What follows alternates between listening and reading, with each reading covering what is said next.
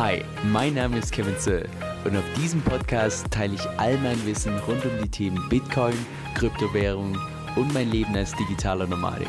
Viel Spaß dabei!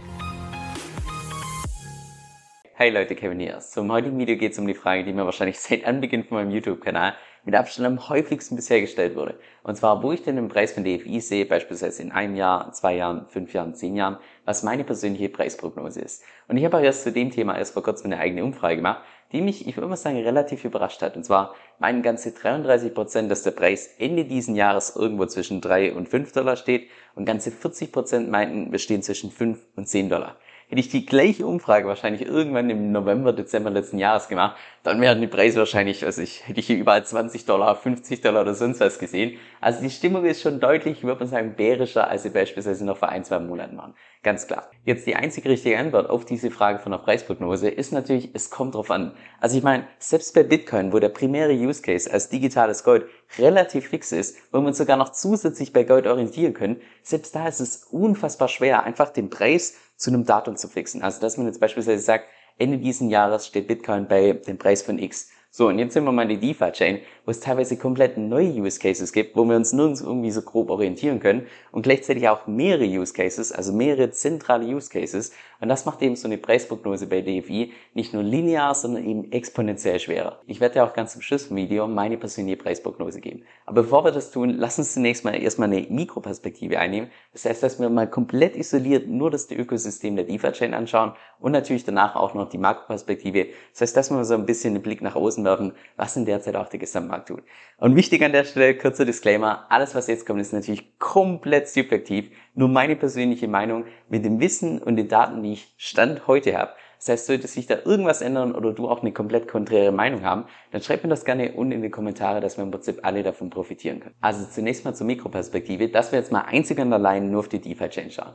Ich glaube, müsste ich es doch tatsächlich auf die wesentlichen Punkte runterbrechen, dann würde ich wahrscheinlich sagen, letztes haben wir ja, zwei größere limitierende Faktoren, wahrscheinlich auch noch zwei größere Chancen und in Summe auch zwei, ich sag mal, mehr oder weniger große Risiken. Lass uns die mal gemeinsam durchgehen. Und zwar beginnen erstmal mit den limitierenden Faktoren. Ich glaube, einer der größten limitierenden Faktoren ist einfach, dass die DeFi-Chain immer noch nach wie vor ziemlich stark fokussiert ist auf den Dachraum. Das heißt im Prinzip auf die deutschsprachige Audience. Ich habe jetzt da leider keine konkreten Daten und ich bin mir auch nicht sicher, ob man da irgendwelche konkreten Daten tatsächlich herausfinden kann. Aber schau dir mal beispielsweise einfach nur an, wie viele Views die deutschsprachigen YouTube-Videos bekommen über die DeFi-Chain im Vergleich zu den englischsprachigen, also vom offiziellen DeFi-Chain-Kanal. Das sagt schon so ein bisschen was aus, mit welcher Ratio wir da in etwa rechnen können. Jetzt der zweite limitierende Faktor, ganz klar, dass wir eben derzeit noch dieses zusätzliche Premium haben bei den ganzen D-Tokens. Jetzt das Premium vom DUSD, das wurde ja durch dieses Update gelöst und der DUSD steht jetzt auf einer Pi mehr Daumen einem Dollar. Das heißt, das hat soweit alles funktioniert. Nur eben bei den ganzen Aktientokens, da stehen wir immer noch bei einem Premium von, ich muss sagen, wenn man die ganze Bandbreite mal anschauen, so, es fängt an bei plus 25 Prozent und geht dann hoch bis bei plus 45 Prozent. Das heißt, wenn du jetzt beispielsweise sich Tesla auf der DEX bei der DeFi-Chain kaufen möchtest, zahlst du derzeit noch ungefähr zwischen 25 und 45 Prozent zu viel, was natürlich ein Unding ist. Insbesondere für die ganzen Leute, die relativ neu im System sind, die das noch nicht so ganz funktioniert haben, warum man jetzt da irgendwie mehr zahlen muss und so weiter. Und das bringt mich auch vielleicht direkt zur ersten Chance, wenn wir es tatsächlich schaffen, dass wir dieses Premium durch ein zusätzliches Update wegbekommen. Und wie auch immer dieses zusätzliche Update aussehen mag. Also da gab es ja erst vor kurzem diesen Twitter Space, wo beispielsweise schon diskutiert wurde, dass man im Prinzip den gleichen Mechanismus vom DUSD jetzt auch auf die ganzen Aktien anwenden könnte und dann vielleicht mal testen kann mit der kleinsten Aktie, wie das Ganze sich entwickelt und so weiter. Wenn wir das tatsächlich schaffen, und es kann auch von mir aus eine komplett andere Lösung sein, aber wenn wir es schaffen, dass tatsächlich der Orakelpreis gleich dem DEX-Preis ist, also zumindest Pi mal Daumen, natürlich gibt es immer kleine, kleine Abweichungen, ganz klar, aber dann können wir wirklich vorne mitspielen. Dann sind wir auch zum allerersten Mal eine direkte Competition für Mirror. Und dann sind wir auch zum allerersten Mal, was die DeFi-Chain angeht, meiner Meinung nach auch wirklich innovativ unterwegs. Weil, wenn du dir mal anschaust, wie viele Blockchains tatsächlich dezentrale Aktientokens anbieten, das sind nicht viele. Und so viele Aktien, wie wir derzeit schon anbieten, also da sind wir wirklich, da spielen wir ganz vorne mit dabei. Von daher kann ich mir gut vorstellen, dass wenn das tatsächlich gefixt ist, dass da dann relativ viel neues Kapital in das Ökosystem der DeFi-Chain reinfließt. Insbesondere dann, und das bringt mich auch schon so, ich würde mal sagen, meiner Meinung nach zwei größten Chancen, die ich für dieses Jahr sehe, ist tatsächlich das Accelerator-Team. Also wenn du so willst, eine Gruppe an Personen, die sich komplett fokussieren auf das Marketing der DeFi-Chain und die auch jetzt in Summe, ich glaube, so um die 2,5 Millionen tatsächlich zur Verfügung haben, um das Ganze zu machen. Also was da geplant ist, ist beispielsweise eine Learn-and-Earn-Kampagne, es sind geplant ähm, Brave-Kampagnen, es sind geplant irgendwelche Influencer und frag mich nicht, was da alles noch so geplant ist. Die haben eine ganze Liste und auch schon einen detaillierten Plan dazu gemacht. Also da versprechen wir doch, ich würde mal sagen, relativ viel. Insbesondere dann, wenn man das tatsächlich kombinieren kann mit den Aktien, dass die mittlerweile einfach, ich würde mal sagen, Pi mal Daumen den gleichen Preis haben. Und da kann ich mir auch gut vorstellen, dass dann nicht nur neue Leute vom Dachraum, deutschsprachig und so weiter rankommen, sondern dass auch tatsächlich die internationale Audience primär angesprochen wird und primär von denen neues Kapital bei uns mit reinfließt. Und an der Stelle vielleicht noch drei weitere Punkte, die wahrscheinlich relativ viele als Chance sehen würden, wo ich mir allerdings relativ schwer tue einzuschätzen, wie viel neues Kapital dadurch jetzt tatsächlich in die DeFi-Chain reinfließt. Und zwar zum einen die DeFi-Chain Bridge. Also wenn du so willst, würde sagen, ein zusätzliches Tool, was dir einfach erlaubt, von anderen Blockchains relativ leicht auf die DeFi-Chain zu switchen. Jetzt ich persönlich tue mir wirklich da extrem schwer, das Ganze einzuschätzen, ob jetzt dadurch wirklich neues Kapital in die DeFi-Chain reinfließt oder ob es nicht vielleicht eher darauf hinausläuft, dass Leute, die derzeit die DeFi-Chain benutzen, einfach noch einen zusätzlichen Weg haben, um aus der DeFi-Chain rauszugehen. Ich glaube, im Großen und Ganzen ist es definitiv ein großes Plus, also dass mehr reinfließt als rausgeht, aber ja, da tue ich mir, wie gesagt, ziemlich schwer, das Ganze einzuschätzen. Genauso auch, was relativ viele sagen, ja, so eine Listung bei einer größeren Exchange, dass dadurch nochmal so eine richtige Flut an neuem Kapital kommt. Auch da tue ich mir wirklich schwer einzuschätzen. Erstens, wann kommt sowas tatsächlich? Also, dass beispielsweise die DeFi-Chain mal gelistet wird bei Binance und so weiter und nicht nur bei den kleineren, ich sag mal, mehr oder weniger No-Name-Exchanges. Ähm, und zweitens auch, wie, wie groß ist da tatsächlich der Impact? Werden jetzt dadurch ganz plötzlich einfach irgendwelche Wale sagen, oh, also Jetzt ist die Diva einem Sessel. Jetzt packe ich mal da noch ein paar Millionen rein. Ähm, ja, tue ich mir einfach schwer, das Ganze einzuschätzen. Und die letzte Chance, die wahrscheinlich relativ viele erwähnen werden, ist, dass die DeFi Chain in diesem Jahr noch Futures und Optionen erlauben soll. Und an der Stelle tue ich mir wirklich schwer einzuschätzen, wie wertvoll diese Use Case jetzt tatsächlich ist. Weil, mal ganz ehrlich, würde ich einfach so blind in meine Audience fragen. Definier mal bitte, was Futures sind. Definier mal bitte, was Optionen sind und was der Unterschied zwischen Futures und Optionen sind. Ich wette, mehr als 95% meiner Audience, und die sind schon wirklich fit im Thema Finances und wie das Ganze funktioniert, ich wette 95% meiner Audience hätte keinen Plan. Und von daher tue ich mir auch da relativ schwer äh, einzuschätzen, ob jetzt da tatsächlich, ob es da irgendwelche Leute gibt, die sagen, hey, boah, die Blockchain, die bietet jetzt Futures an und Optionen, da packe ich jetzt mal noch mehr Geld rein. Schwierig. Also ja, natürlich, zusätzliche Use Cases sind immer gut.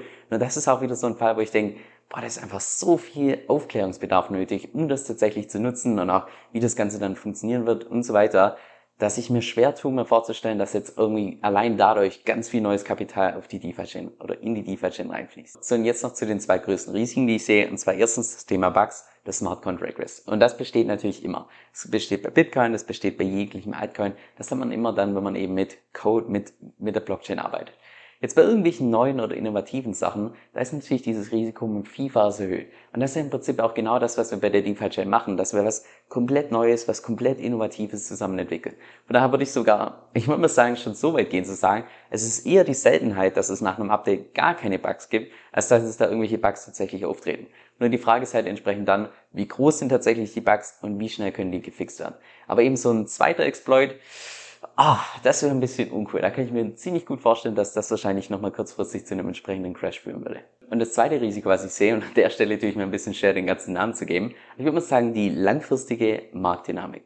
Und zwar, damit wir jetzt tatsächlich diesen DUSD auf den Dollar gebracht haben, haben wir dieses entsprechende Update implementiert und das Ganze hat auch funktioniert. Der DUSD steht, steht jetzt bei Pi mal Daumen 1 Dollar. So. Gleichzeitig führt dieses Update jetzt eben auch dazu, dass wir ungedeckte DUSD bei uns in unserem System haben. Und ungedeckte Tokens sind jetzt nicht irgendwie per se schlimm oder per se schlecht.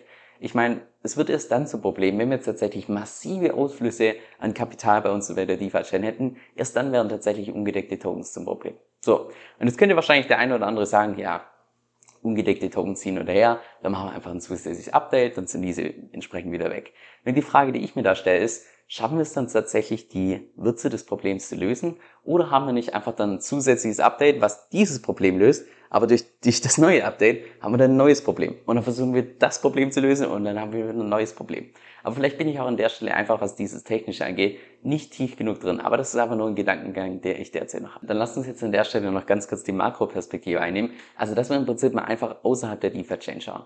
Weil, wenn du jetzt mal einfach die DeFi-Chain vergleichst mit Bitcoin, Die DeFi-Chain ist ein absoluter Zwerg. Also wir reden da von einer, ich glaube, 750-fachen Marktkapitalisierung, die Bitcoin hat. Und gleichzeitig ist es natürlich auch so, dass die DeFi-Chain und Bitcoin so ein Stück weit einfach eine Verbindung hat. Ganz einfach dadurch, dass wir einen relativ großen Liquidity Pool haben, wo DeFi-Chain und Bitcoin entsprechend drin sind. So, und das bedeutet wiederum, du kannst dir im Prinzip den Zusammenhang zwischen Bitcoin und der DeFi-Chain vorstellen wie so eine Art unsichtbares Gummiband, allerdings nur in eine Richtung. Das heißt jetzt beispielsweise, wenn Bitcoin, sagen wir mal, um 20% steigt, dann steigt auch in aller Regel DeFi-Chain so mindestens 20% an. So, sollte jetzt allerdings nur die DeFi-Chain ansteigen, dann hat das keinerlei Auswirkungen auf Bitcoin. Und wenn Bitcoin crasht, dann zieht es natürlich auch die DeFi-Chain nach unten.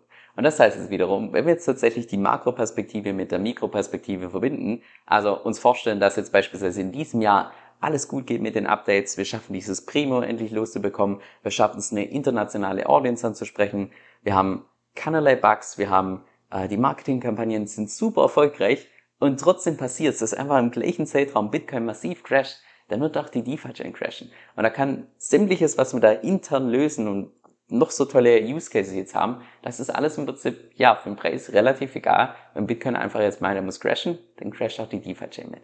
Und genau aus dem Grund werde ich dir auch meine persönliche Preisprognose geben, in Abhängigkeit von Bitcoin. Weil alles andere macht meiner Meinung nach einfach nicht so wirklich Sinn. So, erstes Szenario, wenn jetzt tatsächlich Bitcoin relativ seitwärts geht bis zum Ende des Jahres, also, dass wir irgendwo in der Range sind, sagen wir mal zwischen 40.000 und vielleicht auch 60.000, dass wir irgendwo da dazwischen sind. Vielleicht geht's mal ganz kurz ein bisschen geringer, vielleicht geht's mal ganz kurz ein bisschen, bisschen höher, aber so ungefähr seitwärts, sagen wir so. Dann gehe ich persönlich mit der relativen Outperformance von DFI aus von um die 50 Prozent. Das heißt, da reden wir bei DFI von Preisen so um die, ich sag mal 6 Dollar. Und ich würde mal sagen, alles zwischen 5 und 10 Dollar halte ich da definitiv realistisch. Szenario 2, sollte jetzt tatsächlich Bitcoin bis Ende des Jahres nochmal um die 30 Prozent fallen, dann gehe ich persönlich relativ stark davon aus, dass die DeFi-Chain genauso stark fällt, allerdings nicht arg viel mehr. Und an der Stelle kann ich mir auch gut vorstellen, dass die DeFi-Chain im Vergleich zu anderen Altcoins relativ gut abschneiden wird. Insbesondere irgendwelche Altcoins, die beispielsweise keinen wirklichen Nutzen haben, also irgendwelche Meme-Coins und so weiter, da kann ich mir relativ gut vorstellen, dass die, ja, dass die einfach ein Stück weit ausgesiebt werden.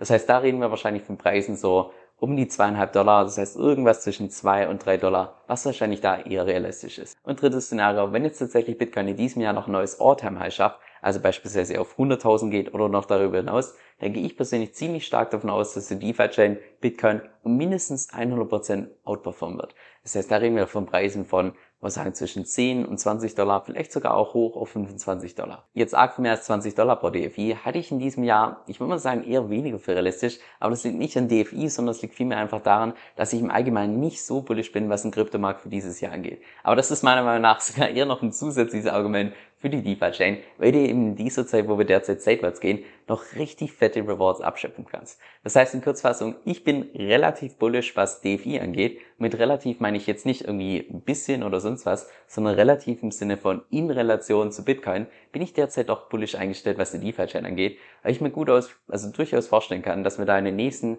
ja, ein bis zwei Jahren nochmal Bitcoin ein ziemlich gutes Stück outperformen können. Das gesagt haben, Preisprognosen mit einem konkreten Datum sind immer reine Spekulation. Das heißt, mich würde es nicht wundern, wenn wir irgendwann im nächsten Jahr im Januar das Video von heute gemeinsam anschauen und uns totlachen, wie falsch ich mit meinen Annahmen lag. Also ganz ehrlich. Habe ich eigentlich schon erwähnt, dass ich mittlerweile stolzer Besitzer meiner allerersten Kryptokreditkarte bin? Das heißt, jedes Mal, wenn ich jetzt damit Lebensmittel im Laden einkaufe, bekomme ich ganz automatisch einen bestimmten Prozentsatz davon wieder in Kryptowährung zurück. Ich persönlich benutze dafür die Kreditkarte von Crypto.com, die laut meiner Recherche die mit Abstand besten Konditionen für uns Deutsche hat. Und zwar kannst du damit je nach Modell zwischen 1 und 8 Prozent von deinem gezahlten Geld wieder zurückbekommen. Die Karte ist zudem komplett kostenlos und bei dem Modell, was ich ausgewählt habe, bekomme ich sogar noch kostenlos Spotify Premium dazu. Also cooler geht's kaum, wenn du mich fragst. Wenn du mehr darüber erfahren möchtest, dann geh einfach auf meine Webseite unter kevinsoe.com-1. Das ist kevin, S-O-E-L.com-1. Oder klick unten in der Beschreibung auf den Link, der zu meinen Kryptorabatten führt, denn mit meinem Empfehlungslink bekommst du nochmal satte 25 Dollar als extra Bonus geschenkt. Also schon mal vielen lieben Dank für deinen Support. Und jetzt noch ein kurzer Disclaimer. Dieser Podcast stellt weder eine steuerrechtliche noch eine finanzielle Beratung dar. Das heißt, alle Informationen sind wirklich nur zu Informationszwecken bestimmt.